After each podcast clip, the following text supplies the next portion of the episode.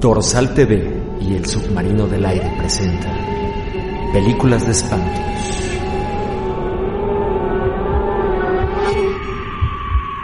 Efectivamente, muy buenas tardes, muy buenas noches, muy buenos días, buenas madrugadas, sea cual sea el horario en el que usted está escuchando y ahora viendo este podcast. Estoy muy emocionado de iniciar esta segunda temporada de Películas de Espantos. Volteo hacia este lado porque hay gente que ahora nos está viendo en video. Estamos estrenando este, esta, este feature y pues qué mejor que arrancar así la segunda temporada con una gran invitada que ustedes ya se pueden dar cuenta de quién se trata. Ahorita la vamos a presentar propiamente y pues quiero darles la bienvenida a este podcast llamado Películas de Espantos. La verdad es que estoy muy contento de reiniciar este proyecto. Ha sido un año complicado, ha sido un año pues de pausas en muchos aspectos y películas de espantos tuvo también la suya, pero ya, ya finalmente estamos de vuelta, hemos mejorado la producción, hemos traído pues algunos juguetes bastante ridículos también para todos aquellos que nos quieran ver, pero sobre todo hemos traído a una invitada de lujo el día de hoy. Hoy nos acompaña nada más ni nada menos que no tengo que inventarte tu nombre de espantos porque tú ya tienes un nombre de espantos. Está con nosotros nuestra querida Luisa Iglesias, alias Luisa la Ouija, caray, un aplauso. ¿Cómo estás, Tony?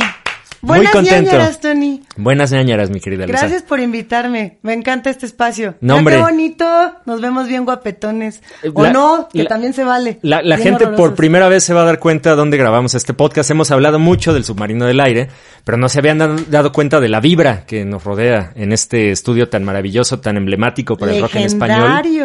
Legendario, bueno. como dirían por ahí en otro podcast. Oye, ¿y no espantan aquí? No sé, hay, hay leyendas de que sí, fíjate. No, no me he quedado lo suficiente para corroborarlo, pero pues estaría bueno que espantaran en el podcast de películas de espantos. Acá el monquisimio que nos está viendo, yo ya, yo sí siento que en cualquier momento nos va a brincar, pero no hay problema. Acá andamos. Exacto, me, me- me da gusto que haya producción y que, que- que estés haciendo mención de ello, porque nos trajimos unos funcos ridículos, como debe de ser. Guapísimo todo. Eh, eh, he notado que en muchos podcasts hay funcos, no sé por qué. Eh, es quizá producto de nuestra generación, quizá. Yo tengo muchos funcos, Yo también. muchísimos, así de todos de peli de ñañara, sobre todo me gustan los de Gremlins.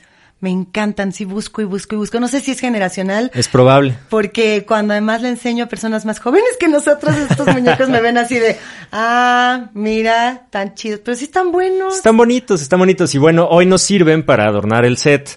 Eh, también trajimos por acá una réplica qué de la caja de A Nightmare of an Elm Street que trae a un muñeco de Freddy muy bonito también, mi querida Luisa, no sé si ya lo viste. Está precioso. Me gusta que le puedes quitar las caritas y puedes ponerlo más quemado que de costumbre. Exacto. Sesos exhibidos y demás. Mucha tripa. Mucha este tripa, lugar. como siempre en este podcast. Y por supuesto, pues te trajiste tu playera de películas de espantos. Pero, pero ya pasó la saga de Chucky. ya pasó, mi ya querida Luisa. Fue el primer episodio, de hecho. Está bueno. La verdad es que Chucky yo creo que es de las mejores sagas que uno podría discutir. Otro día hacemos una segunda, tercera parte, quinta parte así de a montón. Tendríamos que hablar quizá de las nuevas entregas, ¿no? Lo que se quedó ahí pendiente de, de- de ese primer capítulo y estaría bueno que te volvieras a traer tu playera de Chucky, Luisa. Y también me llama la atención que en este espacio en particular hablen de sagas o estén tomando no solamente una película como tal en películas de espanto, sino que digan, pues me voy a aventar la de todo el director. El de Clive Barker me gustó muchísimo. Un saludo a Beisha, que me Un gustó. abrazo, por cierto. Estuvo muy bueno, o sea, así como que te deja pensando muchas cosas de cómo un director puede hacer un trabajo completo o no. O- Exactamente. O, cagarla en el camino. O, ay, equi- o equivocarse en el camino. No, aquí se, puede decir cagarla? todo.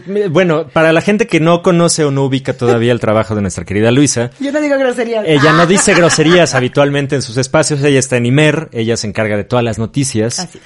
Y tienes un programón ahí en Reactor 105, la mejor estación de radio de FM en este país, lo decimos nosotros. Y usted lo tiene que creer, querido Radio Escucha. Escuchen radio pública.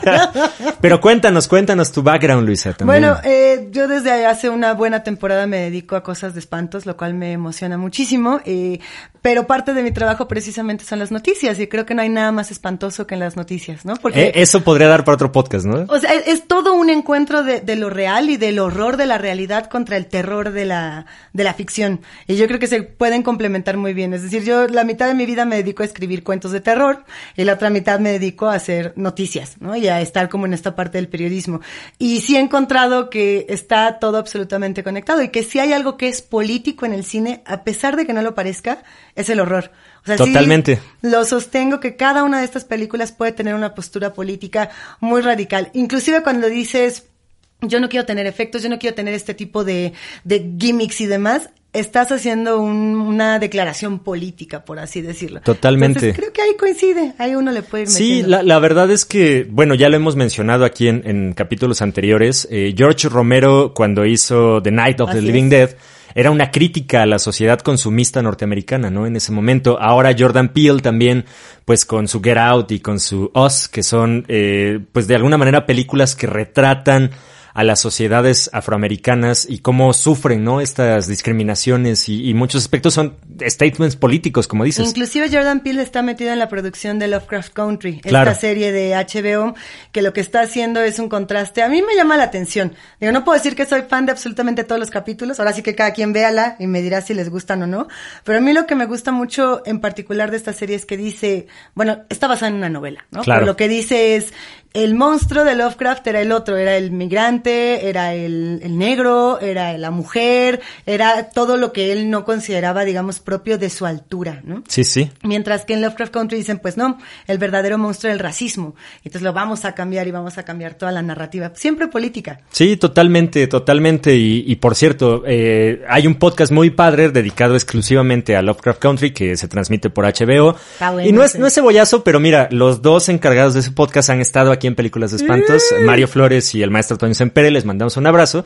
Y pues entre podcast nos queremos, caray. ¿no? Yo O ya sea, escuché también- todo ese podcast, está bien bueno. Uno que es adicto a estar ahí en el podcast rascándole y demás, sí se pone bueno. Se, pone muy bueno y esperemos que este también se ponga muy bueno, mi querida Luisa. Y la verdad es un gusto que estés aquí con nosotros grabando, pues este primer episodio de Películas de Espantos, ahora en video, ahora disponible en video, este Reloaded que tenemos. Véanos las caras. Véanos las caras, vean todo lo que nos rodea. Y, y la verdad es que eh, tú escogiste un tema muy padre para películas de espantos. Creo que es algo que nos había pedido la gente y es algo que teníamos ahí en el tintero. Se los habían pedido. Nos habían pedido que habláramos de las sagas de Sam Raimi, un gran director de, de cine de terror que pues nos ha dado grandes momentos en, en- en estas películas que tanto nos gustan, Luisa. Yo amo a Sam Raimi. O sea, si tuviera que elegir a un nuevo hermano mayor en mi vida, me hubiera encantado que fuera Sam Raimi y que, o, o que fuera mi mejor amigo de la prepa. Eh, efectivamente, vamos a estar hablando de Evil Dead, vamos a estar hablando de Army of Darkness, si se puede, vamos inclusive a llegar a Drag Me to Hell. Aunque no forma parte de la misma saga, sí es, porque es un homenaje Claro. a, a todo el trabajo de Sam Raimi. Pero bueno, a mí lo que me gusta mucho de él y la razón por la que lo elegí es porque si yo pudiera hacer una película de terror, no sé si te pasa igual, pero yo haría todo lo que hizo Sam Raimi. Sería como en la prepa con mis compas, así de, a ver, eh, tú, el, el Bruce, y tú, el Bobby, a ver, vénganse para acá. Cuando digo Bruce y el Bobby, estoy hablando de Bruce Campbell y, y de, y del productor también de, de esta, de esta saga. Pero el punto de todo esto es que eran un- una bola de amigos. Estudiaban juntos en la Universidad de Michigan. Así. Y entonces dijeron, oye, ¿y si nos vamos a una cabaña y hacemos una pel tenemos dinero? No. Y si llevamos unas cámaras y... Y así le salió. Es una, es una verdadera joya desde mi punto de vista poder llevar a cabo esas pasiones adolescentes. Totalmente, totalmente. Y bueno, ya que entraste al tema, mi querida Luisa, pues hay que decir que Sam Raimi es un director de cine norteamericano. Así es. Que nació por ahí de el año 1959 y pues se le conoce por muchísimas películas de terror, aunque últimamente también tenemos esta nueva saga, por así decirlo, que es la saga de Spider-Man. Las tres primeras películas de Spider-Man que vimos en el cine Así son es. dirigidas por Sam Raimi y es algo muy curioso, ¿no? Porque nunca te imaginarías que Marvel eh, en, en su momento cuando estaba diseñando todo este, pues digamos, previo al multiverso que conocemos ahora, pues se, se fijara en Sam Raimi que era un productor pues hasta cierto punto vilpendiado por ahí, ¿no? O sea, como que decían, ah, pues hace películas chistosas, pero... De género. Ajá, no, no, no sé en qué radicó que, que, que lo escogieran a él. Él se encargó de hacer las tres primeras películas de Spider-Man que ahora son recordadas con mucho cariño, pero su origen es en el cine de terror, mi querida Luisa. Y como bien dices, pues eh, sus primeros acercamientos pues fueron eh, de, de entrada pues con, con, con amigos de la universidad. Él estudiaba en la Universidad de Michigan y un día dijo, pues ¿por qué no? Como dices, nos agarramos la cámara. Estaban con unas chelas ahí, yo quiero imaginar. Yo dijeron, tengo una cabaña de mis tíos ahí en el bosque y se me ocurre hacer una película de terror de eso. Lo primero que hicieron fue un corto. Hicieron un cortometraje que fue unos tres años antes, si no me equivoco. Dijeron, a ver, vamos a hacer esto así como de unos 15, 20 minutitos. A ver, una tontería aquí para llamar la atención. Y tal fue el impacto que, bueno, lograron hacer el largometraje de Evil Dead, que no puedo enfatizar más lo extraña que es para el momento en el que llega, en 1981.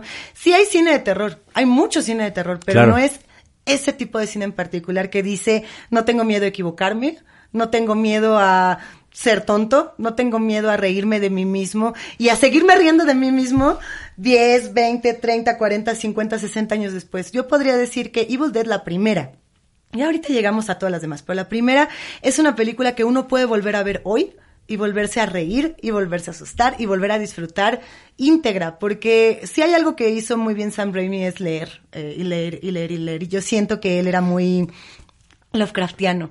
Ya voy a empezar. Yo siempre Ya- ya va a- por ahí, sí. Yo siempre quiero sacar a Lovecraft, pero Es que tiene mucho sentido, ¿no? Porque, bueno, de entrada lo que mencionas, este cortometraje llamado Within the Woods, ¿no? O Within entre, entre los arbustos, eh, entre el, bosque. Pues es justamente una precuela, por así decirlo, de lo que pasa en Evil Dead, aunque tiene la participación de Bruce Campbell, que sería el protagonista de estas Sería Ash películas, Williams. y de Ellen Sandwich, ¿no? Que también forma parte del universo de, de Evil Dead. Y pues al final del día es esta idea de estás solo en medio del bosque con un mal que te acecha, pero nunca sabes a ciencia cierta qué es.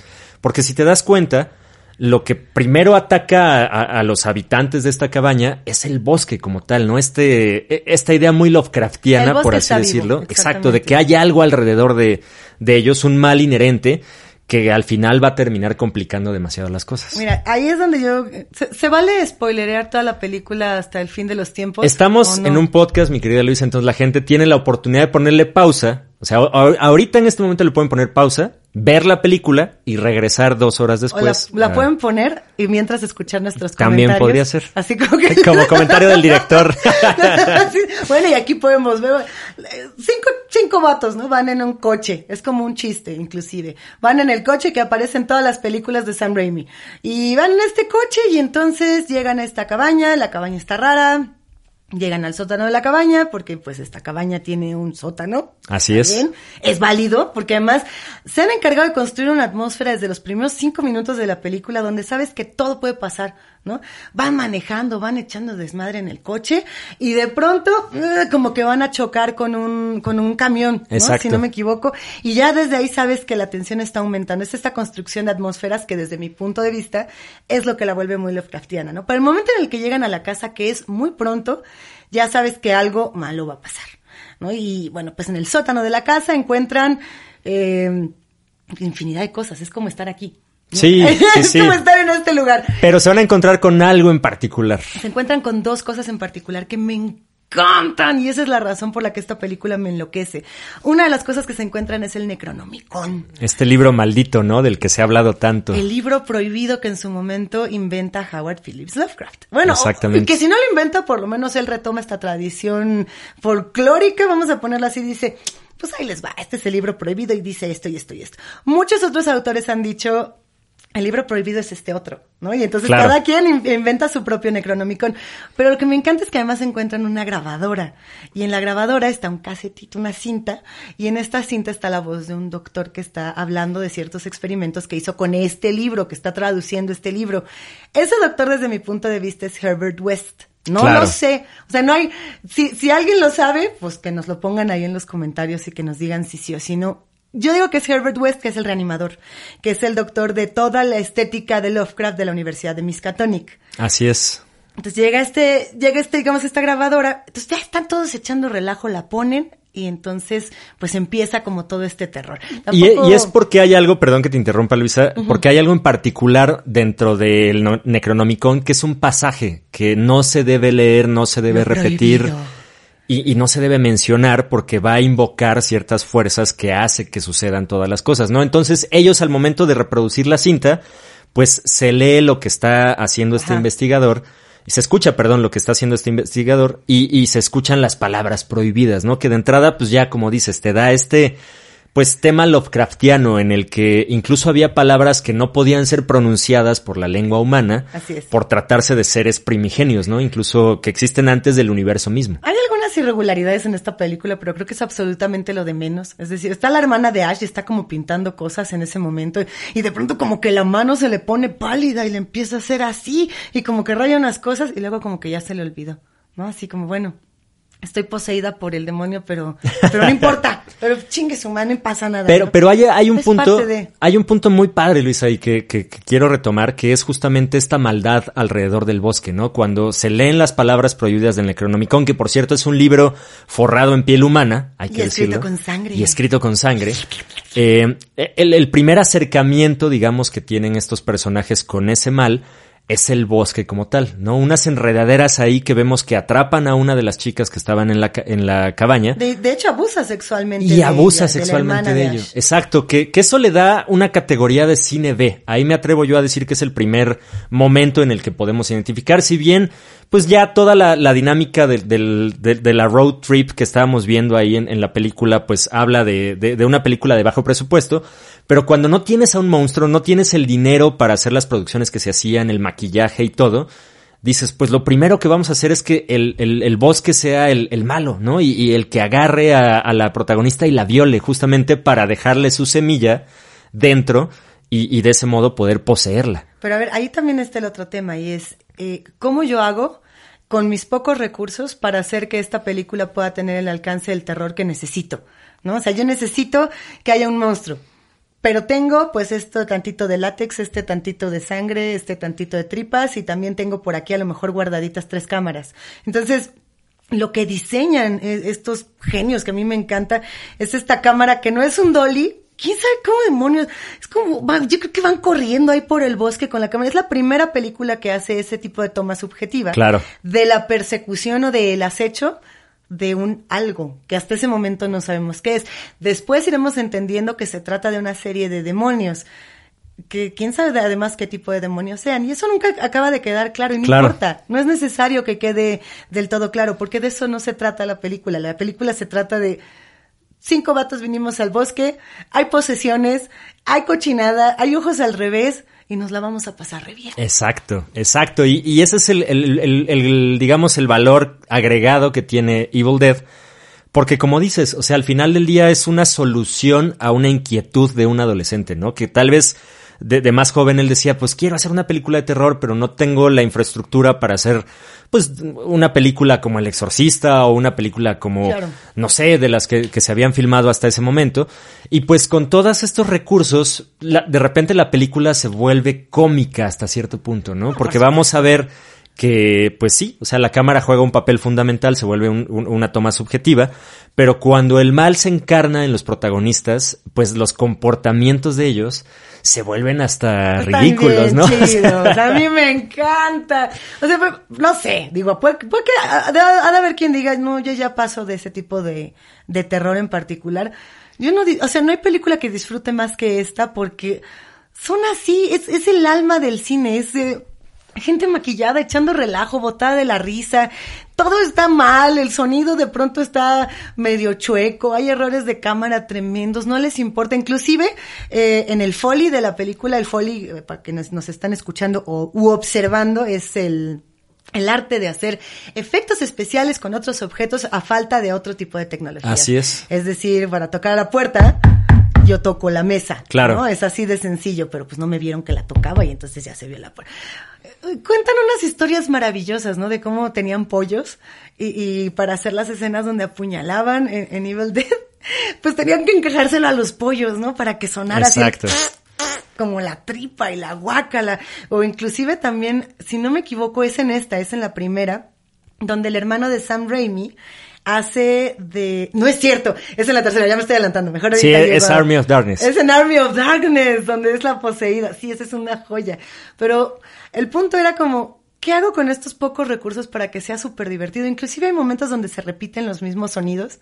Eh, hay una cadena que se está jalando y tiene un sonido y luego hay otra cosa en la cocina que tiene el mismo sonido. Y yo creo que Sam Raimi lo hacía a propósito, ¿no? Como que sí, definitivamente. Pónselo, ah, chingue su madre. Funcionaba, ¿no? Al final del día y, y como dices, pues le daba también al espectador esta eh, pues distancia, por decirlo de algún modo, de la violencia que estaba viviendo en ese momento, ¿no? Porque quizá pudo haber sido considerada una película muy violenta para su época, pero si la disfrazas con humor, dicen, ah, pues mira, no es cierto, ¿no? O sea, no es en serio, no va por ahí, pues es realmente una sátira de todo lo que está pasando. Es una película que en 2020 hubiera sido muy complicada de hacer. Hay escenas donde de pronto hay golpizas a mujeres, por ejemplo, ¿no? Claro. Está eh, la novia de Ash poseída y le dice, we're gonna get you, we're gonna... Creo que es a ella la que la agarra cachetadas, si no me Sí, equivoco, sí. O, es a la, o a la novia de Scott. A uno de los personajes le dan una de cachetadas y de tranquis. Hay una d- es decir, la violencia hacia las mujeres en particular en esta película es muy dura. Y es así porque son ellas las que están poseídas, ¿no? Pero yo no sé si en este 2020 hubiera sido digamos, aceptado Claro. por la comunidad cinematográfica debido a todo lo que ya tenemos ahora después. No digo que esté ni bien ni mal, solo digo que le tocó en un momento quizá en el que ese tipo de preguntas todavía no se hacían en el cine. Ahora nos hacemos otras. Claro. ¿no? Pero está interesante. Y también esto de decir, bueno, yo tenía una película que partió de así de dinero y generó muchísimo. Exacto. Cantidad de millones de dólares alrededor del mundo hizo toda una nueva tendencia de horror. Y entonces, de pronto, ya para la segunda, que ahí es donde entra como de pronto el, el chisme, pues se mete a la producción, si no me equivoco, Dino de Laurenti. Exactamente, justo por lo que mencionas, porque la película fue concebida como, pues, casi casi como un experimento, no como para ver qué salía.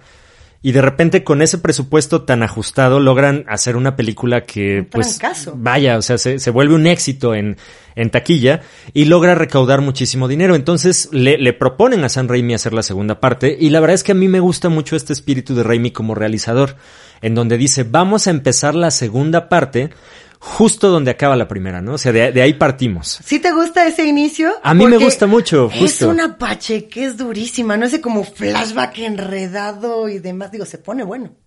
Pues sí, pachequés y no tanto, ¿no? O sea, tenía sentido arrancar la película donde termina la primera, pero ya te lleva a un, a un tema más complejo, Luisa.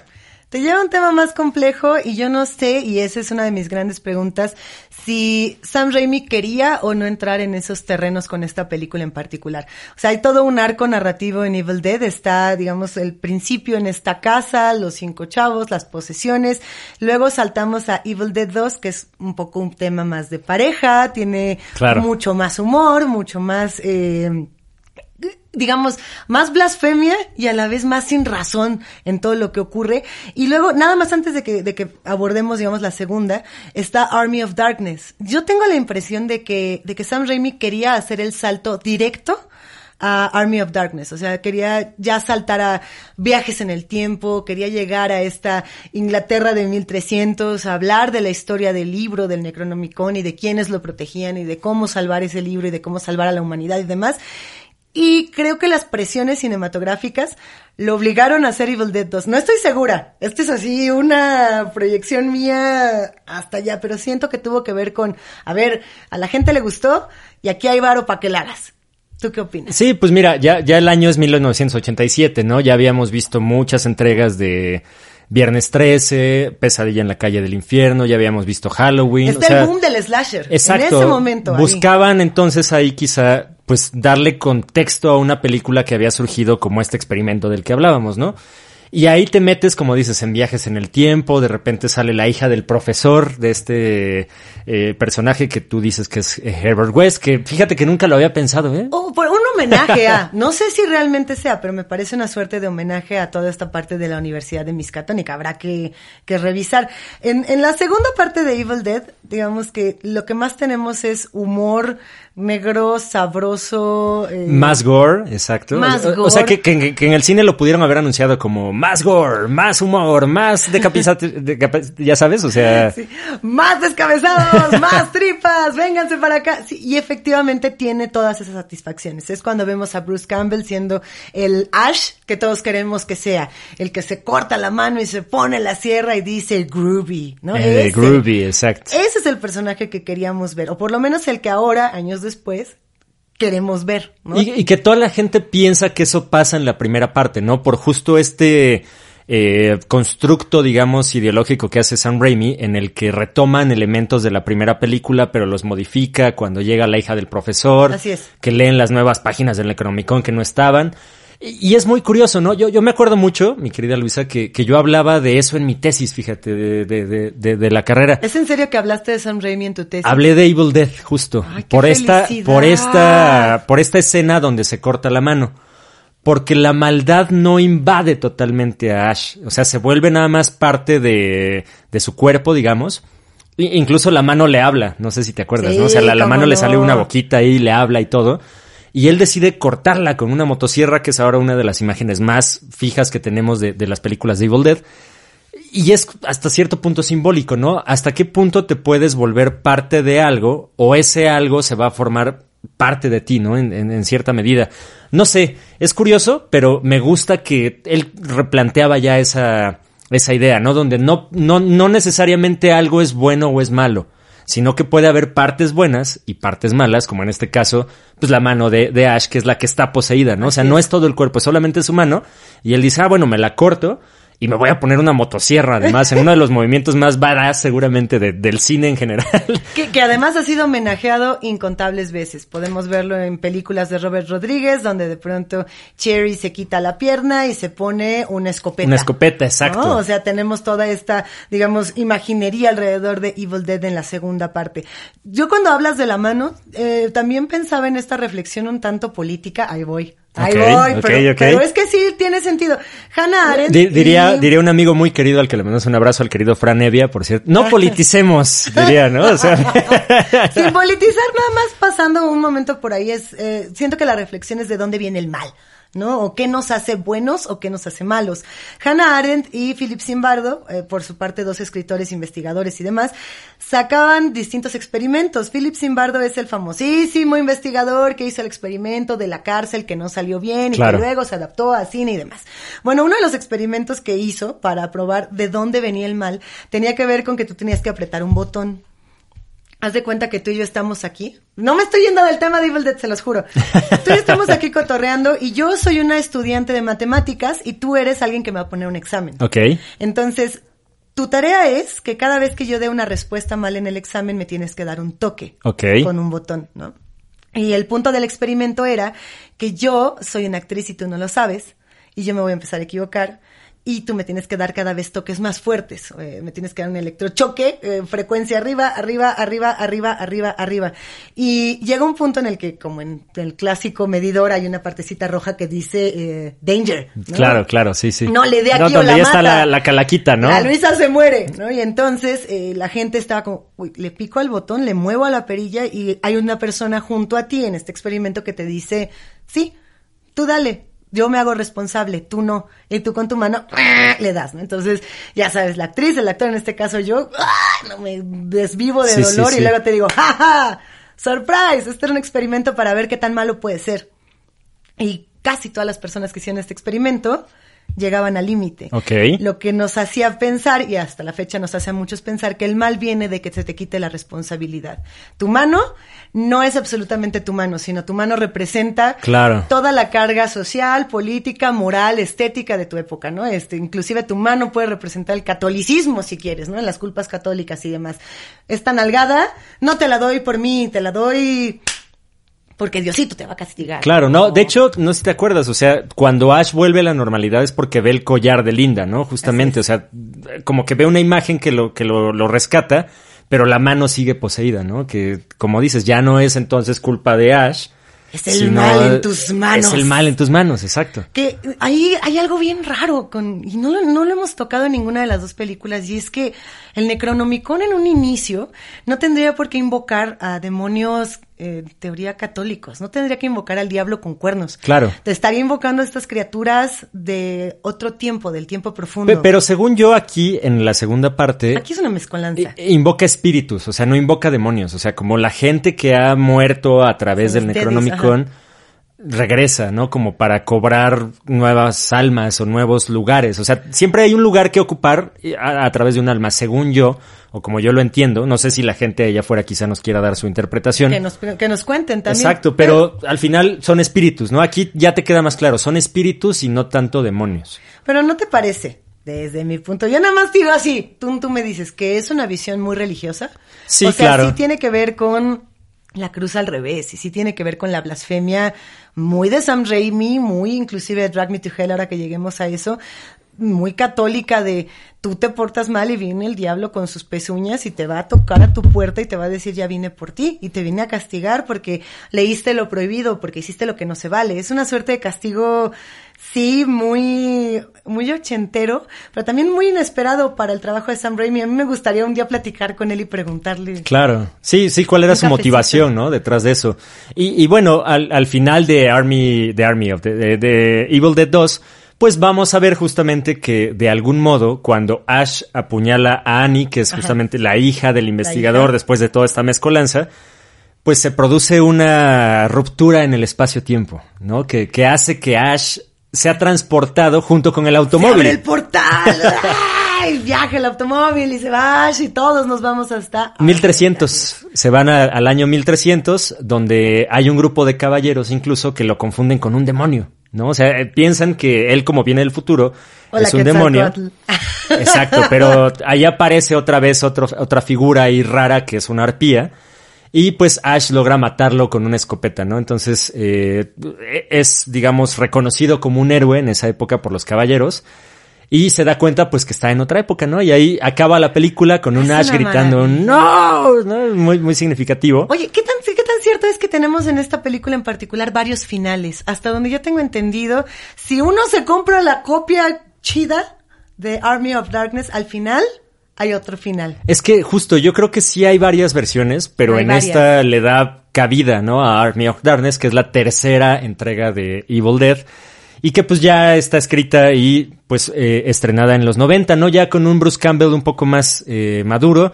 Y que pues ya nos habla de otra cosa totalmente distinta, ¿no? O sea, veníamos de este horror clásico, por decirlo de algún modo, de los 80, de decapitaciones, de gore, de sangre, de tripas, y ahora pues viajes en el tiempo, caballeros templarios, eh, fantasía, mil cosas que están pasando por ahí, ¿no? Que, que a la postre, fíjate qué, importante fue la labor de, de Sam Raimi, pues inspiraría videojuegos, ¿no? O sea, tienes a Reign of Chaos, Tienes, con- son como seis, siete videojuegos, si no me equivoco. inspirados en, en esa estética de matar demonios con escopetas. Tienes cómics. Claro. Tienes, da- nada más de la saga de Evil Dead tienes videojuegos, tienes cómics, tienes también musicales, lo cual cuando yo, me, enteré que había un musical de Evil Dead fue como, "Ay, ¿por qué no nadie me habló? O sea, yo podría fácilmente estar en un sótano y darle así y decir, we're gonna get you. O sea, bueno, en fin. Eh, están los musicales. También, si no me equivoco, hay juegos de mesa y bueno, pues también está la serie que Claro. decíamos. O sea, hay todo lo que despertó esta saga y lo que falta, porque sigue siendo como un emblema del cine de terror. Definitivo, definitivo. Y aquí, pues, como lo decíamos, ¿no? O sea, aquí la película, pues, ya se va totalmente a otro aspecto. Sam Raimi decide explorar este mundo fantástico que también le llamaba la atención. Que fíjate, te lo iba a decir al principio del podcast, siento que Sam Raimi es una especie de Guillermo del Toro en ese aspecto gringo. O sea, como alguien muy clavado. Ah, qué bonito. Y, y que buscaba realizar sus fantasías de estudiante, ¿no? Como que decía, yo quiero hacer una película de terror, pero también de fantasía, y a ver cómo le hacemos, y mientras me vaya funcionando lo voy a ir logrando. Y con Army of Darkness, pues es totalmente su, su, su patio de juegos, ¿no? Su playground, como dicen lo- los gringos. O sea, ya ahí se, des- se explaya, y bueno, se vuelve una locura espeluznante en el Fue la, que... fue la menos exitosa de las tres. Pues Army es que, Darkness. imagínate, o sea, ya, ya hablas de, de un sujeto que viene del futuro, o sea, ya te está diciendo algo, con una mano eh, que, que tiene una motosierra. Eh, Tiene escopetas, Y exacto, tiene escopetas, matazón. tiene que buscar al Necronomicon para matar al ejército de los muertos Está padrísimo. y regresar a su, a su tiempo, ¿no? Y bueno, también parte de lo que tiene esta película que me llama mucho la atención es que trata, a pesar, digamos, de que ya tiene un presupuesto mucho mayor, trata de conservar la misma estética, de pronto stop motion, buena onda, eh, de efectos con foley, de tratar de evitar, digamos, cualquier cosa digital y dedicarse a la pura diversión de lo que es el alma del cine, lo natural, lo que se hace con las manos, lo que se hace con poner un foquito y a ver, muévele así a ver qué pasa y a ver, avienta esto al piso a ver cómo suena. Sigue con esta parte de yo quiero ser quien, quien soy antes de Spider-Man. Bueno, no quiero decir antes de Spider-Man, pero Claro. sí antes de de todos los efectos, antes de todas estas cosas y de todo el dinero que de pronto nos ha hecho perder la atmósfera cinematográfica, ¿no? Yo lo que veo ahora en las películas de horror, que todas me encantan y no importa qué tanta tripa y demás le quieran poner, me van a seguir gustando, eh, pero sí creo que se ha perdido mucho en quitar el foley, por ejemplo, o en quitar este tipo de prácticas de, de, regresarle como la, la, carnita, lo Pues el látex, ¿no? Yo creo que hay, creo que hay muchos eh, fanáticos del terror que estarán de acuerdo conmigo que se extrañan los efectos prácticos, ¿no? Porque ahora todo es CGI y te da una posibilidad, eh, vaya, pues inimaginable, ¿no? Para muchos realizadores de la época. Pero no se ha logrado que, que, tenga esa misma sensación, ¿no? Porque aunque tú veías látex y tripas así de, de, plástico y todo, te causaba algo, ¿no? Decías, órale, qué padre se ve y, y, está increíble, ¿no? The Thing es un ejemplo maravilloso de eso. Carpenter es el maestro en ese tipo de cosas. Pero justo, o sea, el, el, CGI puede lograr cosas más, más, más, tangibles, por decirlo de algún modo, pero no, no logra conectar con la audiencia, ¿no? Y creo que Sam Raimi siempre se mantuvo fiel a todo eso. Un reconocimiento grande a Fede Álvarez y a la adaptación que hizo de Evil Dead que aparece en 2013, a mí me encantó. Ya sé que se la tomo muy en serio. O sea, sí me queda claro que Evil Dead era risa, era guasa, era error, y de pronto llegó Fede Álvarez con un montón de dinero. Hacerla en serio. Hacerla en serio. A mí me encantó. O sea, yo la vi y dije, te la valgo, órale. Sí, no, y... no tengo, no sé cuántos litros de sangre, a ver si se puede buscar ese dato, cuántos litros de sangre se ocupó para eh, Evil Dead en el remake. Porque sí lo decían, de hecho creo que hasta en el anuncio, en el trailer decía, tantos litros de sangre fueron ocupados para esta película, sangre falsa. para la lluvia de sangre, como diría Slayer, ¿no? Por ahí. Del Rain Blood. es que, a ver, en esta lluvia de sangre además, Sam Raimi fue el primero que dijo, sí, sí, échale miel, échale colorante, ta, ta, ta, pero él dijo, échale café y le echabas café y le daba esta consistencia repugnantosa, claro. ¿no? Que solamente la sangre de Sam Raimi tiene y que creo que Fede Álvarez logra emular muy bien. O sea, sí me parece que es una buena adaptación, que además tiene como esta parte de, a ver, vamos a meterle otro tipo de conflictos a los personajes, son más jóvenes. Sí. Bueno, a lo mejor tienen la misma edad. El, tema de las drogas, ¿no? También por ahí. El tema de, a ver, eh, yo siento que cada película de terror debe tener, eh, para sostenerse, una interpretación psicológica y una interpretación sobrenatural. Si tú puedes mantener la película en lo psicológico 100% y decir, a ver, esta es la historia de una chava que está viviendo su proceso de rehabilitación de drogas. Claro. Y por eso siente que está viendo los demonios, ta, ta, ta.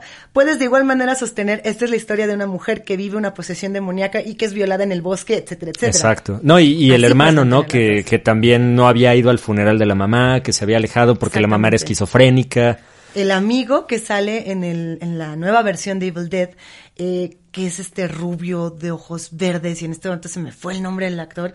Eh, además, a mí me parece que es una, una interpretación de Cristo porque inclusive los clavos todo el tiempo, cosa que no pasaba en, la original, todo este tema de que todo el tiempo le están poniendo clavos por todos lados, clavos en la cara, clavos en los ojos, clavos en las manos, es como muy de estigmas, ¿no? Que creo que también ahí dicen, bueno, a ver, si esta es la interpretación de nuestros demonios, sí lo vamos a hacer un poco más demoníaco en el hay clavos que tienen una representación religiosa pues sí, muy católica, muy cristiana, ¿no? Que creo que también puede estar interesante. Está buena, está buena esa aproximación. La verdad, nunca, nunca me había fijado, pero sí, fíjate, tiene, tiene sentido, ¿no? Incluso hay una resurrección por ahí.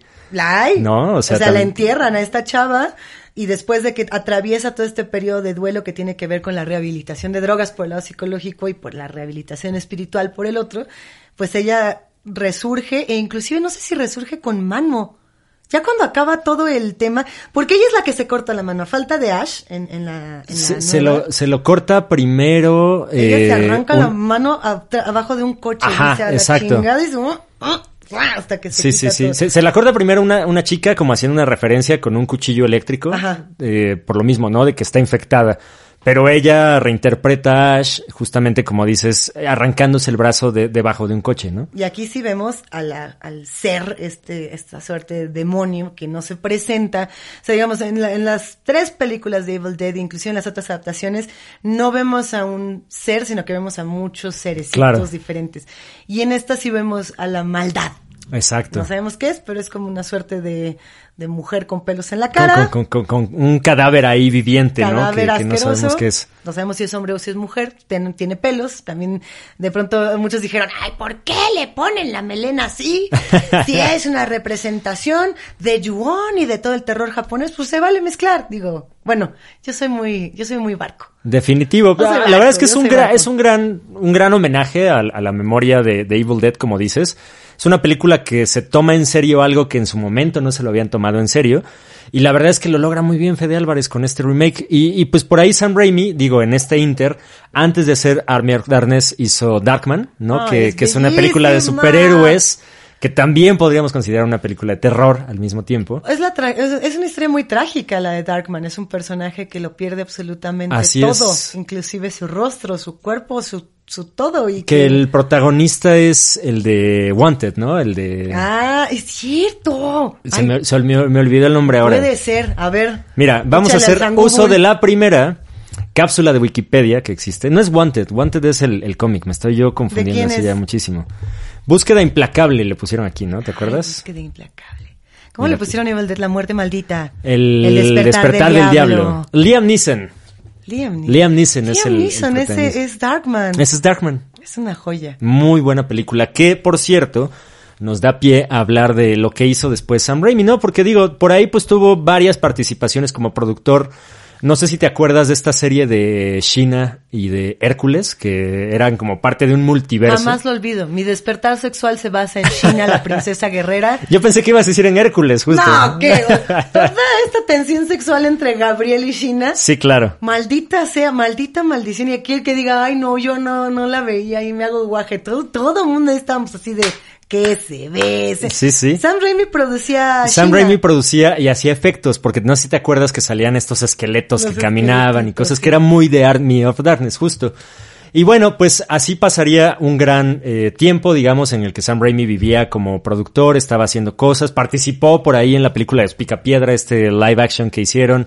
No me- Fue, no me encantó. No está tan action. buena, fíjate. No y, y mira que el cast es bueno, me gusta. John Goodman. Me gusta. John Era Goodman John era Goodman. Pedro Picapiedra, ¿no? O sea, sin lugar a dudas. ¿Y quién era? Rosie O'Donnell era, era Betty. Era Betty. Era Betty, Estaba muy buena, pero así llegaríamos hasta el inicio del nuevo milenio para que en 2002 llegara Spider-Man, la primera adaptación fílmica del Hombre Araña, con muchísimo presupuesto detrás y con el nombre de Sam Raimi, ¿no? Que era muy curioso, o sea, Yo ¿por- creo que a muchas personas nos, no, a- muchas personas nos molestó, o por lo menos yo cuando era más fanfarrona, sí me molesté, ahora ya con el paso de los años digo, ay no, qué chido, qué bueno que ocurrió esto, pero en el momento, claro que fue como, ah, claro, ya se vendió a las grandes corporaciones, el director independiente por excelencia, y aún cuando lo repito con este tono fanfarrón, me lo vuelvo a creer un poco, o sea, porque yo sí valoraba mucho al Sam Raimi que decía, al demonio Es- todo esto, se- según yo, yo, soy yo, ¿no? según yo tengo una teoría, no sé si sea, sea real o no. A ver.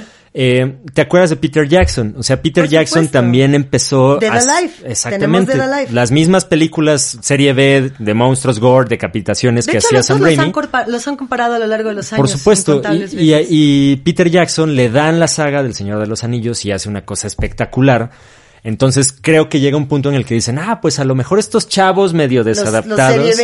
Ajá, pueden hacer cosas muy padres con, con propiedades intelectuales muy, muy importantes, ¿no? Como es lo el era caso, no es el caso de Robert Rodríguez cuando le dieron la de los niños espías, ¿cómo se llamaba? Spy Kids, tal cual. Ay, no, No, bueno, pero no era la niña de fuego y el chico tiburón. Ay, hijo. Uy, bueno, a ver, pero llegue- lleguemos entonces al Se- momento según yo, por eso le dan Spider-Man a Sam Raimi, ¿no? Como que Sam Peter Jackson hizo una gran, gran, gran trilogía con, con El Señor de los Anillos. Llegamos a esta. Vamos a traernos a este cuate a ver si lo logra.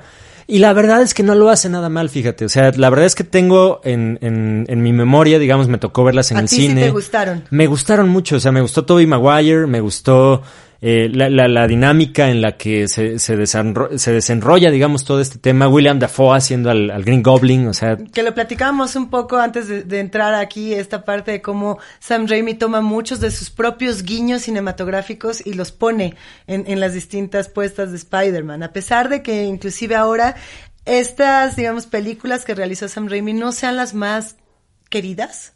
De Claro. Spider-Man no sean las más recordadas porque de pronto llegó toda esta nueva generación de películas que un poco como que aplastó a las que se habían quedado y bueno, pues por ahí Tobey Maguire quedó muy, sí, caray. muy enchilado.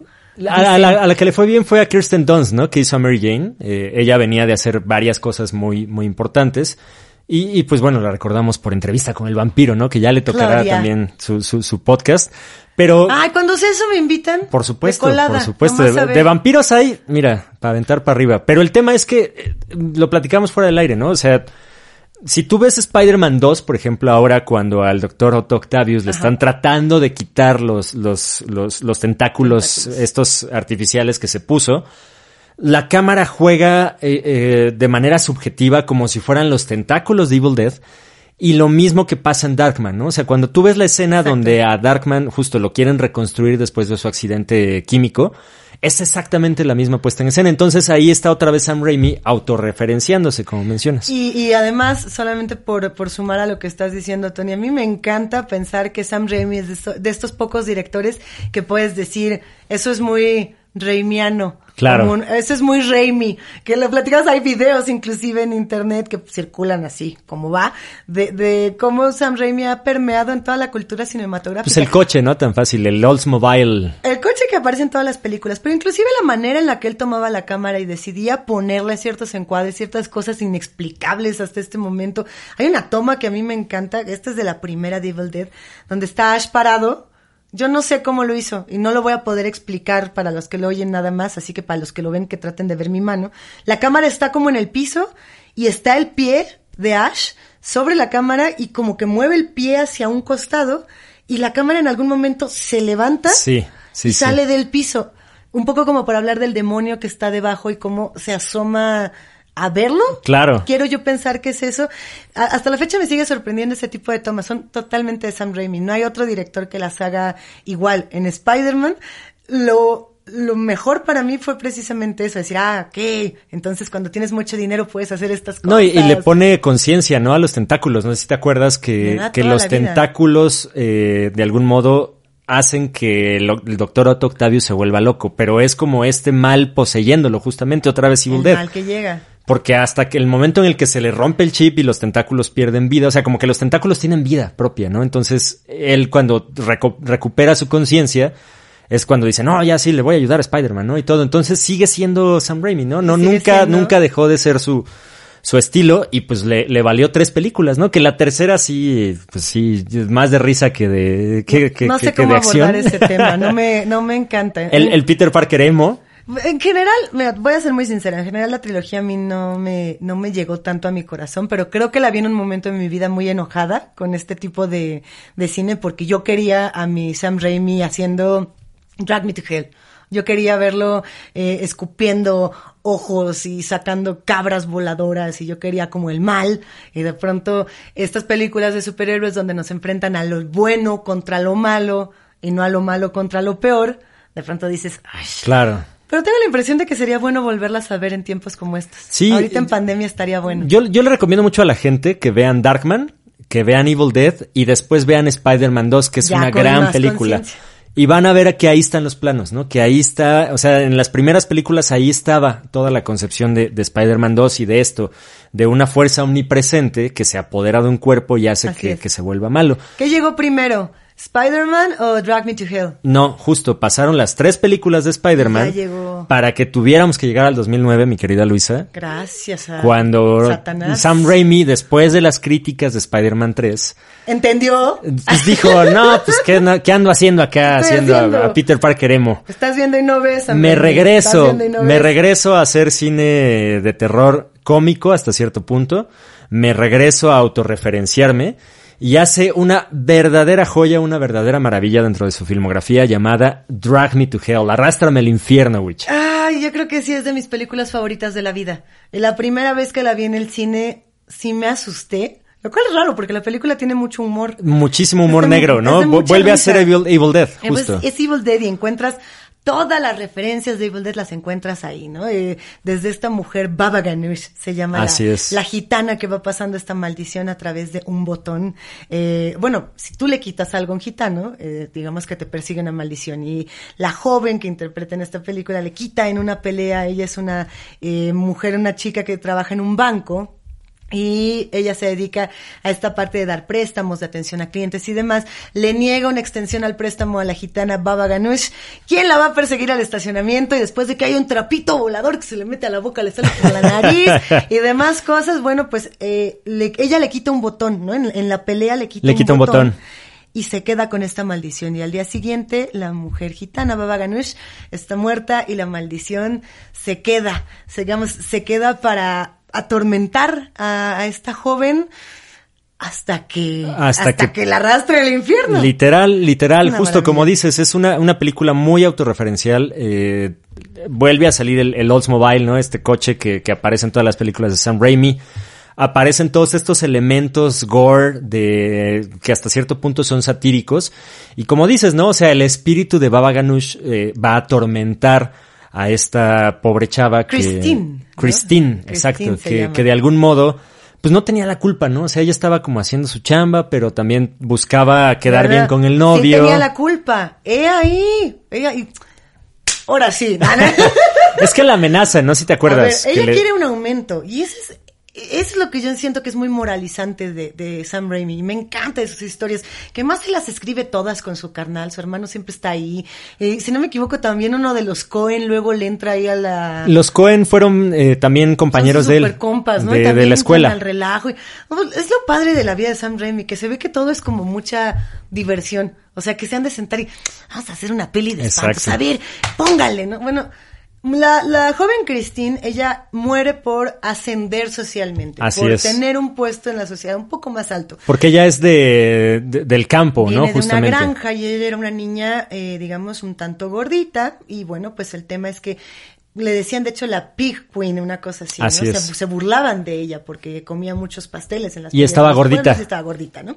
Entonces crece, se vuelve esta joven, rubia, American Dream, muy amable, tiene un novio que tiene más dinero que ella y ella quiere, digamos, llegar a ese nivel. Entonces, cuando Baba Ganoush, la gitana, llega y le dice, a ver, da- ayúdame con el préstamo, ella va con su jefe y le dice, ¿qué onda? ¿Puedo pedir el préstamo? Y el jefe le dice, pues de que puedes, puedes, pero pues ya viene tu ascenso, ya no te recomendaría que le entraras Tienes que tomar una decisión, toma una ¿no? decisión. Justo. Y ella toma la decisión, no sabría yo decir si equivocada o no, pero toma una decisión para ella misma y le miente a la gitana y le dice, uy, no, No se- fíjese que no se puede. Fíjese que fui a preguntar acá con mi jefe y me dijo que no, y mira, huevos, nada de eso, era una trácala.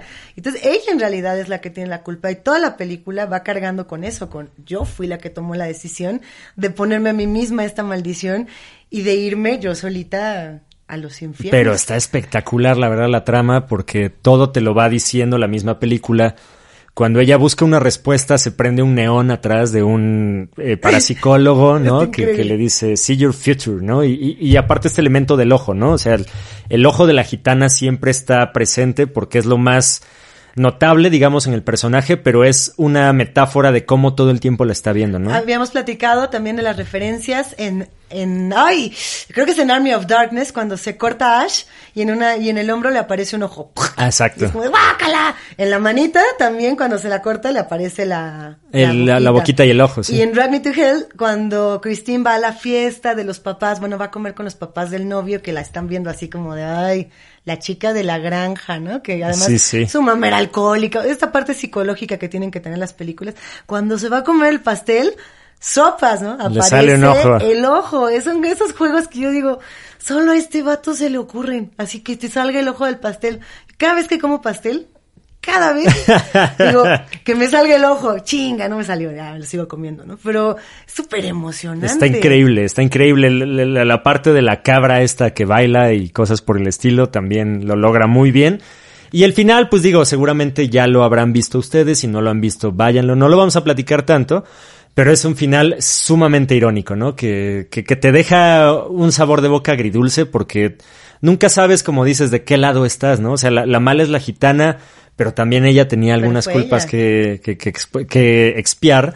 Y está muy padre, la verdad. El final es impredecible, es un giro de tuerca meramente al ¿No final. lo viste venir? Dime la verdad. Nadie, yo creo que nadie No, lo veía yo sí. venir. Yo no lo esperaba, la Desde verdad. por ahí del minuto treinta y tantos. Es que pues, ¿lo puedo quemar o no lo puedo quemar? No, claro, No, es que insisto. no, porque el chiste es que la vean.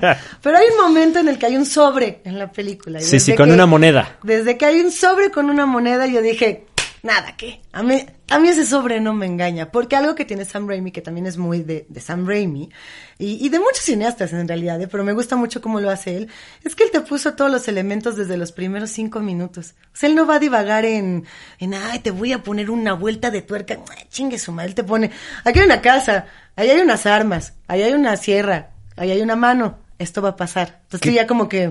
que Más según yo tiene que ver mucho con su formación justamente como cineasta. El famosísimo el rifle de pistola- el rifle de Chekhov, justamente que si muestras un rifle en el primer acto, en el tercero lo tienes que usar. ¿no? Es así. Y él lo, lo plantea desde el principio. Entonces, el novio es coleccionista de monedas, el novio de Christine, y algo tiene que pasar con esas monedas. No, ya no, ya, ya más que muy ya no ya les dijimos mucho, ¿no? Ya, O sea, o sea, ya. Yo sí creo que Drag Me to Hell es la...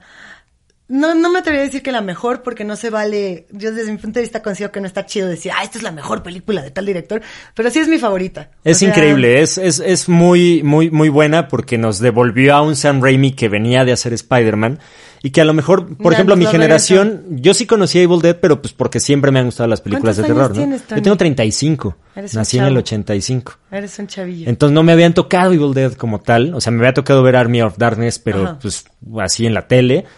Y, y cuando realmente eh, aprendes quién es Sam Raimi, que no es el güey que hizo Spider-Man, sino el que hizo todas estas películas, pues ya valoras más Drag Me to Hell. Entonces coincido, o sea, no me atrevo a decir como dices, es mi favorita porque Evil Dead tiene un lugar muy, muy la grande en mi primera, la corazón. segunda, la tercera. La primera. La primera, sí, es que... Pero Drag Me to Hell sí la pongo ahí en ese top, ¿eh? Eh, eh, en ese top 3 de, de Sam Raimi porque es una peliculaza. O sea, es, es él riéndose del mismo y diciéndole a la gente, miren chavos, así hacíamos las películas hace 20 años. Y también un poco más descarado de decir, aquí sí les voy a decir quién es el, el demonio y el demonio es el diablo y el infierno tiene llamas y está bajo de la tierra. Claro. Es como mucho más, esto es así, no hay misterio, ¿no? Aquí si hay un diablo, hay una cabra, hay estos elementos, inclusive hay toda una tradición mexicana en esta película. Si no me equivoco, parte de quienes ayudan a, Christine a, a fallar en todos sus cometidos, bueno, le están intentando ayudar a para, para salvarlo, pero fallan Claro. en todo ello, son, eh, digamos, una familia mexicana. Sale Adriana Barraza. ¿Te acuerdas? Esta actriz maravillosa, recordada por Amores Perros, por eh, 21 gramos. No, no sale 21 gramos, sale en... ¿En cuál salía? Ay, no puede ser que se me olvide. La, tercera, la, tercera de Iñárritu. Ay, no, porque voy a decir que es una que ni es Es el nombre de una ciudad, pero se me Babel. quedó- Babel. ¿Sí es Babel? Ay, Babel. qué bueno que no la... Babel, Babel. Ay, ya. Espectacular, por cierto. Habría que ¿Sí te hacer otro podcast. Babel? Me encanta. Podcast de Babel. Podcast de Yo Babel. Creo que es mi Babel. Favorita, eh, es fíjate. Me gusta mucho Amores Perros, pero Babel se En me Babel hace. sale la chava japonesa. Ya voy a redondita. empezar yo Sí, así de abuelita de- La, la, la que está sorda. ¿Sale el güero? Sale Brad Pitt. Exacto. El güero ese. ¿Cómo se llama? Brad Pitt, mamá. Brad Pitt. Brad Pitt, Brad Pitt. Oye, bueno, pues ahí termina Drag Me to Hell. Y pues después, en 2013, hizo un experimento muy raro, muy, muy, muy raro, llamado Oz, the Great and Powerful, que pues fue conocida como Oz el Poderoso. Así es. Y que pues es una película que cuenta la historia del mago de Oz, ¿no? Que está protagonizada por James Franco, que ya lo había dirigido en Spider-Man como el hijo del Duende Verde. Así es.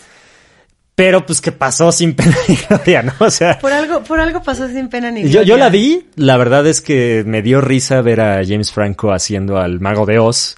Porque aparte James Franco como que no tiene empacho en escoger esos proyectos, ¿no? O sea, lo mismo hace una película de comedia que hace una película seria. ¿Te acuerdas que estuvo nominado al, al Oscar, ¿no? Mira, por eso- 27 horas. Es que justo lo que te iba a decir. Yo siento que James Franco tiene mucho en común con Sam Raimi. De esto de como, ay, sí, vamos a hacerlo, vente. Así como, de, como ese tipo de bros que seguramente se encontraron y dijeron, ya, ya, aquí nos quedamos. Pero realmente el trabajo que hicieron juntos, ¿a ti te parece sobresaliente en cualquiera de sus películas? La verdad es que no, No o sea, no, no creo que lo logra como, como el hijo del Duende Verde, ¿no? Justo como, co- co- en estas primeras películas. No, no pasó nada con Oz, ¿no? O sea, de hecho, James Franco en Yo películas puedo asegurar posteriores. Que nadie la ha visto. Yo creo que nadie. ¿Alguien de acá atrás? Ahí en la producción, Nadie la nadie la, visto. la Es vio. que es una película no, que no alcanzo a ver, a ver que levante la mano alguien si vio Oz, The Powerful. Yo digo que no. No, no, es que... incluso James Franco se ríe de sí mismo, ¿no? O sea, eh, hace muchas películas también como metareferenciales donde se interpreta a sí mismo. Por cierto, tienen que ver This is the End. Es una gran película apocalíptica, maravillosa con Seth End. Donde habla, ¿no? Cuando dice, es que estaba muy drogado cuando acepté el papel de Oz. O sea, que no, no, es, no es Seguramente. nada alejado de la realidad. O No, sea, pudo haber pasado. Imagínate la fórmula. Sam Raimi, drogas y James Franco. Se hace una película del mago de Oz. Claro. O sea, Yo ahí, es donde dice, tiene sentido. En esa película, yo creo que todos querríamos estar y verla. El problema es que el producto, no sé, yo, yo más bien lo dejo a consideración de quienes la han visto y la han disfrutado y demás. Yo la verdad es que llegué a un momento en la película en el que fue así de, híjole, no, ya me está dando como. Sí, no, pues no tiene como- ni pies ni cabeza, la verdad. Ajá. Pero, insisto, ahora es un chiste interno muy bueno de James Franco al decir, pues sí, o sea, Sam Raimi seguramente va a ser igual de Pacheco que James Franco. Y en esa es como tú dices, pues dijeron, oye, ¿y si hacemos una película El Mago de Oz, güey, y que tú seas el mago, güey. Y que tú seas el mago, no mames, ah, güey. Se fuman otro gallo. Claro, claro. mi pregunta con todo esto, ya pensando en toda la pues todo lo que ha hecho Sam Raimi con todas las películas, con todo el trabajo, es si se agota el chiste o no se agota el chiste. O sea, si algo que tú hiciste en 1981 puede seguir siendo vigente y chistoso en el 2020, 2021, 2022, o si tiene, digamos, mm, una fecha de caducidad. No solamente lo pregunto porque he visto que hay dos opciones con Sam Raimi. O lo amas o, lo odias. Sí, claro. O consideras que es el mejor director de cine, de serie B de todos los tiempos, o consideras que es el vato más sobrevalorado del cine en general. Y entonces, mi, o sea, ¿va a poder continuar haciendo este tipo de trabajos o no? Habrá que esperarnos, mi querida Wicha, al 2022. Porque fíjate, tiene lógica todo lo que hace Sam Raimi. No sabíamos de este. no sabíamos de, lo que íbamos a hablar, lo, estamos improvisando todo, pero el, punto de esto es que regresa a Marvel. Regresa a Marvel a dirigir nada más ni nada menos que al Doctor Strange. para hacer el Multiverse of Madness. No estoy de acuerdo. O sea, ahí, fíjate, o sea, 20 años después vuelve al universo cinematográfico de Marvel a hacer una película de superhéroes, pero dicen que va a ser una película de terror. Y en el, en el multiverso del, de la locura o Multiverse of Madness, hay una pista de Sam Raimi. O sea, el Army of Darkness, ahí está mencionado. Mira, voy a hacer el movimiento de Doctor Strange. Voy a agarrar a Sam Raimi y lo voy a sacar de esa posición. ¿Tú crees que no, no lo va a...? sí, pero es que... No, sí, bueno, Qué prejuiciosa yo, ¿verdad? Porque no puedo hacer que haga la misma película 30 veces solo porque a mí me gusta. Es que a lo mejor va a, ser, va a ser eso, o sea, va a ser una locura a la Sam Raimi como Army of Darkness. Eh, llevando al Doctor Strange, que está muy padre. La primera de Doctor Strange es fantástica, la verdad. A mí me, me encanta esa película. Y, creo que de la mano de Sam Raimi pueden lograr una cosa bastante extraña a ver, por ahí. pidos. ¿A ti te gustó Avengers y toda la saga de más y de Sí, por supuesto. O sea, tú sí eres fan, tú sí tienes tu guante de Thanos, tienes tus joyas. Soy más fan de DC, por eso no tengo esas cosas. pero sí. yo estoy segura que en tu closet tienes así tus joyitas. No, no, no, tengo mi traje de Batman, por supuesto, como debe de ser. Y mi pijama de Robin, además. ¡Ay, qué bonito! Pero a lo que voy es. Eh, desviándome un poco, yo sí fui de los que gritó en el cine, así el wow, el ñoño que, que gritó, porque se tomaron 10 años para filmar una escena. O sea, eso se lo reconozco a Marvel y a los productores, y a Jeff Whedon, y a, Josh Whedon, perdón, y a todos los, escritores que dijeron, vamos a hacer una sola escena en 10 años. O sea, nos vamos a tomar 10 años para hacer esta escena. Cuando salen todos los personajes Así es. que regresan justamente a través de los portales del Doctor Strange y sus secuaces, que era como cuando tú agarrabas tus juguetes y decías que Superman se pelee con Barbie y con Ken y, que al mismo tiempo todos, ¿cómo ven? Eso es algo que de verdad les aplaudo como cineastas, como realizadores y como escritores porque materializaron el sueño que todo niño tiene cuando tiene a sus juguetes justamente en esa edad. o sea, que dices... Te, la, estoy comprando toda, Tony. Ahí ese es el momento. O sea, y se tomaron 10 años para hacerlo. Entonces, me parece muy plausible que ahora Sam Raimi dijo, pues ya me autorreferencié en Drag Me to Hell. Ya jugué demasiado. 20 años, ¿no? O sea, exacto. ¿Qué tal que vuelvo a jugar con el Spider-Man? ¿Qué tal que vuelvo a jugar con lo que hice hace 20 años? Y ahora con el Doctor Strange, que tiene la oportunidad de invocar demonios y de hacer todos estos maleficios y magia. Imagínate al Doctor Strange buscando el Necronomicon. Eso, eso me Que lo haga. E, eso ya nos lo va a vender así a los rucos y a los jóvenes y a los que me digas, nos lo va a vender así increíble. A mí me encantan las películas de superhéroes. No quiero que se malinterprete porque yo sí soy de las que gritó en el momento en el que se fue el mundo y yo sí tengo mis joyitos de Thanos y sí, todas, todas esas cosas me enloquecen. Mi única cosa es puedes mantener la oscuridad en un personaje como este o en la misma industria te va a obligar hacerlo eh, con, con sacarina. ¿no? Sí, pues el, ratoncito a ver si le da permiso, ¿no? O sea, ¿qué tanto podemos endulzar este tipo de, de historias para que no se vuelvan productos? O sea, siempre estoy preguntándome hasta qué punto, inclusive en el mismo horror, ¿no? Ya que estamos aquí en películas de espantos, en estas reflexiones, todas las películas que hemos visto en los últimos años, ¿qué tanta azuquitar le han echado encima para que todos las podamos ver o para que todos podamos acceder? De entrada, occidentalizadas todas. Claro. ¿No? Entonces es como, bueno, ¿qué tanto mis directores consentidos me van a seguir consintiendo o me van a aniquilar mi corazón? Claro que quiero ver Doctor Strange. De hecho, en el multiverso de la locura. Ya quiero que se acabe la pandemia solamente para poder ir al cine y, disfrutarla así, porque siento que en línea no va a ser. para que empiecen a grabarla, ¿no? Por lo menos, porque la verdad es que todo esto ya nos retrasó un año más la tercera fase de Marvel y a ver si sí llega en el 2022, ¿no? Hasta ahorita es la fecha. Habrá que ver cómo está. Y pues la verdad es que yo le tengo mucha fe a Benedict Cumberbatch, eh, dirigido Benedict Cumberbatch. Eh, de la mano de Sam Raimi haciendo al Doctor Strange. O sea, debe de ser una locura a la Army of Darkness. le puede salir acá también. Definitivo, definitivo. Y, y, pues esa es la vida, obra y milagros, mi querida Wicha, de, de, Sam Raimi. Hay que decir que también ha sido productor de muchas películas de terror. Ay, sobre eso, sobre eso y que no se me ¿Viste No Respires, Don't Breathe? Me encanta. La de este ciego que le quieren robar y que termina siendo una locura. Resulta ser un ex militar loco que tiene a una chava encerrada que la cual quiere inseminar con un tubo. Porque le mató a una hija. Me encanta. Sam Raimi tiene algo que creo que muy pocas personas tienen en el cine. El cine, la, industria cinematográfica es una de las industrias más envidiosas y gañanas que pueden existir, ¿sí o no? Totalmente, totalmente. bueno, ahí está el maestro Fede, el nuestro productor acá en está levantando la mano. Lo que es, nadie quiere compartir, nadie quiere compartir sus éxitos, nadie quiere compartir más que sus joyas, ¿no? Sus méritos. Mira lo que hice aquí, mira lo que hice acá. Y muy pocos dicen, ven, yo tengo, aunque sea 30 pesitos, te puedo ayudar a producir o te puedo enseñar por dónde sí, por dónde no. Sam Raimi ha producido infinidad de películas. De series, de todo. Dice, venga, a lo mejor no soy el mayor genio, ¿qué importa? Vamos a hacerlo aquí, vamos a equivocarnos juntos. Creo que ese es uno de los mayores hallazgos de un director como este. Si uno se da la vuelta en IMDB, DB, DB, Exactamente. Ahí puedes encontrar una lista incontable de cosas que ha hecho, películas, series y demás. Él está en todo. Que por cierto, Don Britt, esta que platicamos, la dirige Fede Álvarez, como dices, cerrando el ciclo, ¿no? Le dijo, me gustó tu homenaje, chavo, te produzco la película y le mete cosas de Sam Raimi. Bueno, no sé si Fede Álvarez más bien en este afán de homenajearlo. aprendió, sí.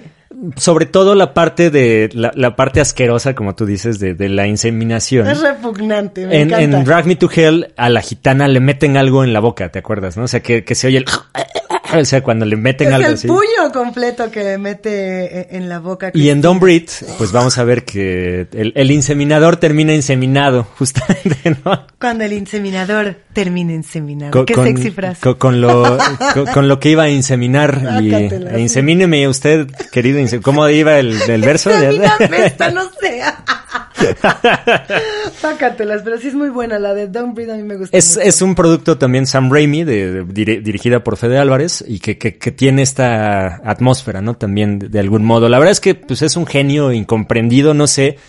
Yo, yo siento que no ha sido valorado lo suficiente. O sea, a la fecha creo que, que personas de nuestra edad comparten esta adoración por Sam Raimi justo por este origen, ¿no? Que ha sido capaz de ir de la serie B a dirigir a Spider-Man, así tal cual y que ha ido, venido, que ahora va a regresar y todo esto, pero que siento que le falta todavía este reconocimiento como lo tiene Guillermo del Toro, como lo tiene el propio Peter Jackson. Tengo la impresión de que puede ser, y no lo sé, no me quiero aventurar a hacer demasiada eh, tesis alocada en, este podcast en particular, pero eh, nosotros crecimos viendo Canal 5.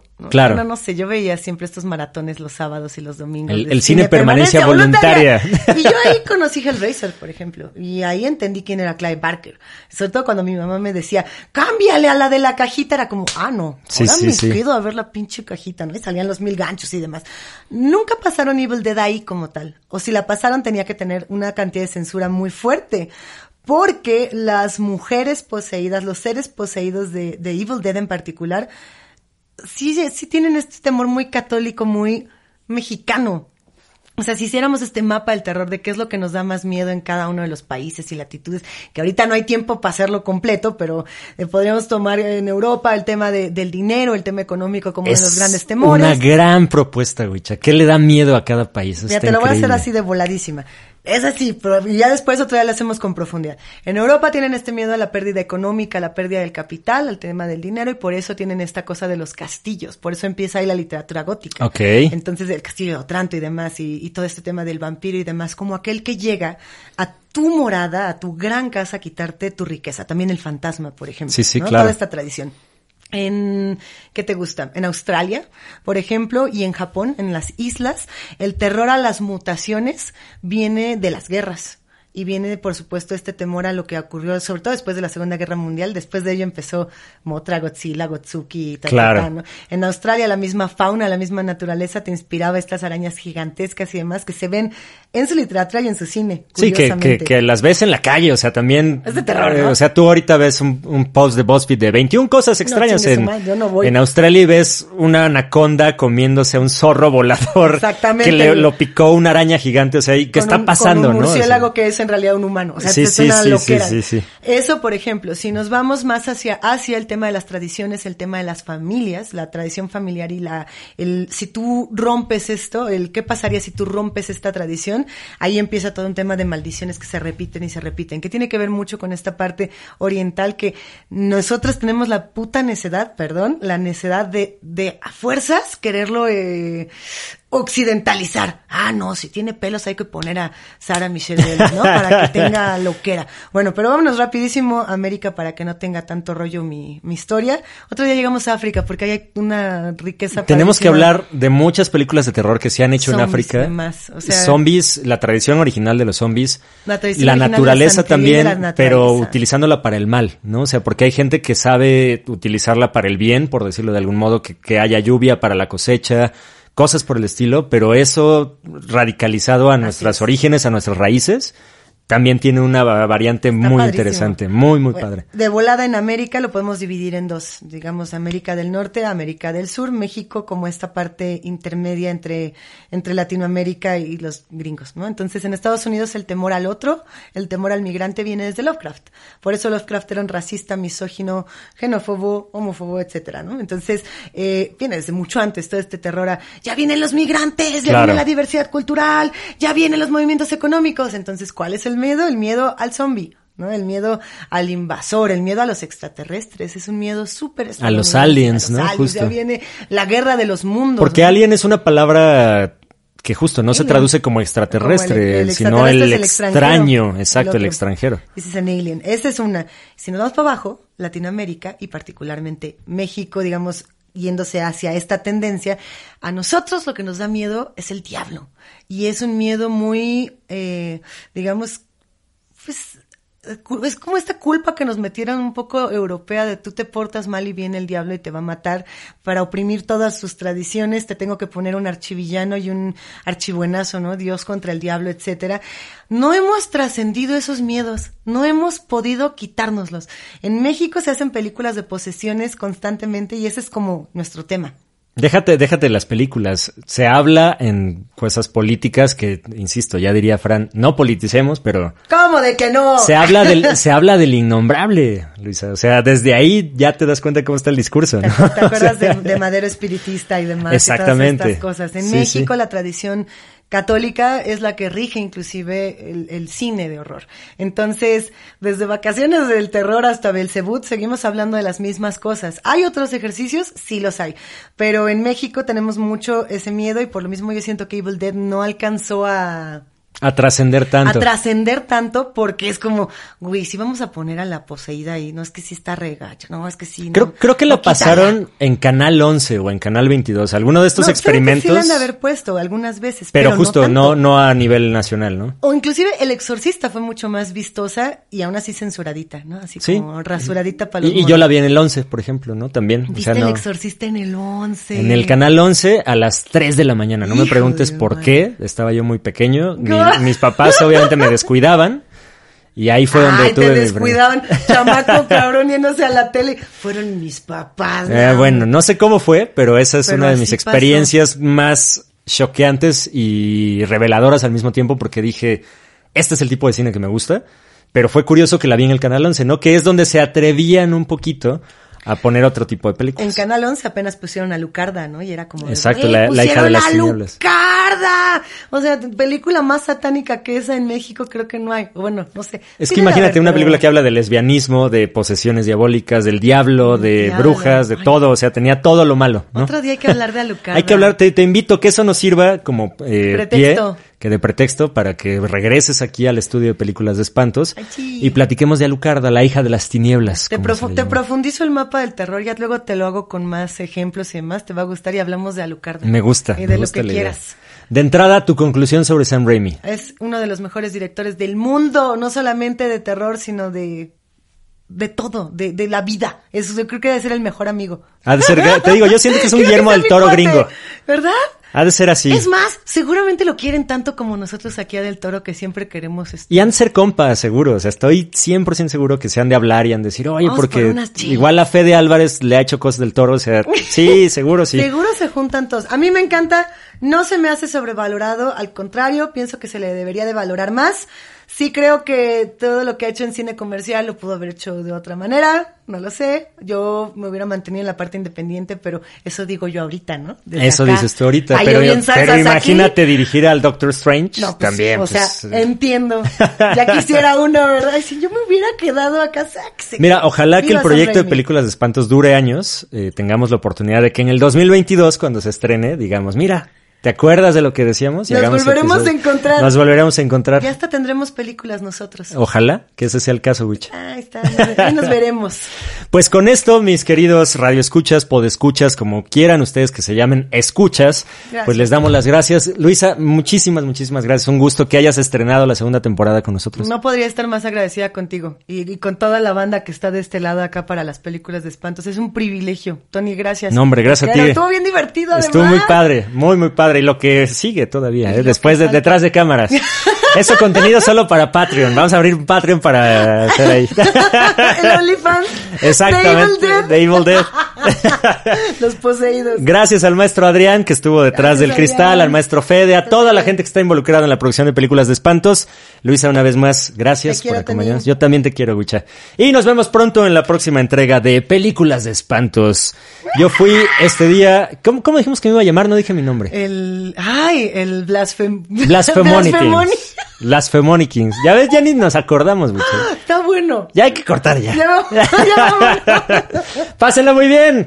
Y gracias por ver el primer video de la segunda temporada de Películas de Espantos. Adiós. Ah, estuvo chido.